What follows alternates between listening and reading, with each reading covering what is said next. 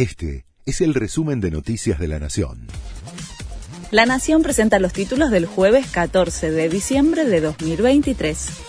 Luis Caputo aseguró que los jubilados van a ganar más sin la actual fórmula de aumentos. Estamos protegiendo al jubilado. La fórmula jubilatoria claramente no funciona, dijo el ministro de Economía.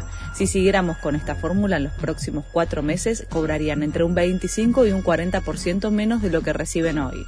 Está previsto un aumento ante este cuadro inflacionario, anticipó el funcionario. El ministro de Economía se refirió a los cambios en los subsidios a la energía. Explicó que en una primera instancia bajarán el apoyo estatal y el objetivo es eliminar definitivamente los subsidios en uno o dos años.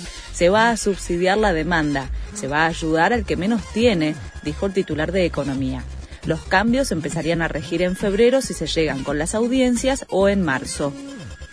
En una sesión polémica eligieron al presidente provisional del Senado. Bartolomé Abdala fue elegido por 39 votos y ocupará el segundo escalón en la línea sucesoria de Javier Milei. La elección del legislador puntano implicó una derrota para el Frente de Todos, que se abstuvo al momento de la votación en rechazo a la sesión, a la que calificaron de ilegítima, ilegal e inconstitucional. YPF y Puma aumentaron los precios de sus combustibles. Ayer habían ajustado más de 30% las estaciones Shell y Action.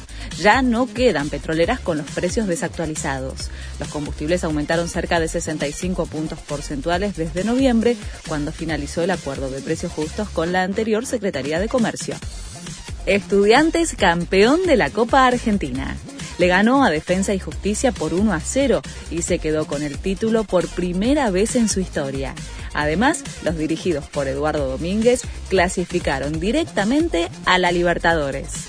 Este fue el resumen de Noticias de la Nación.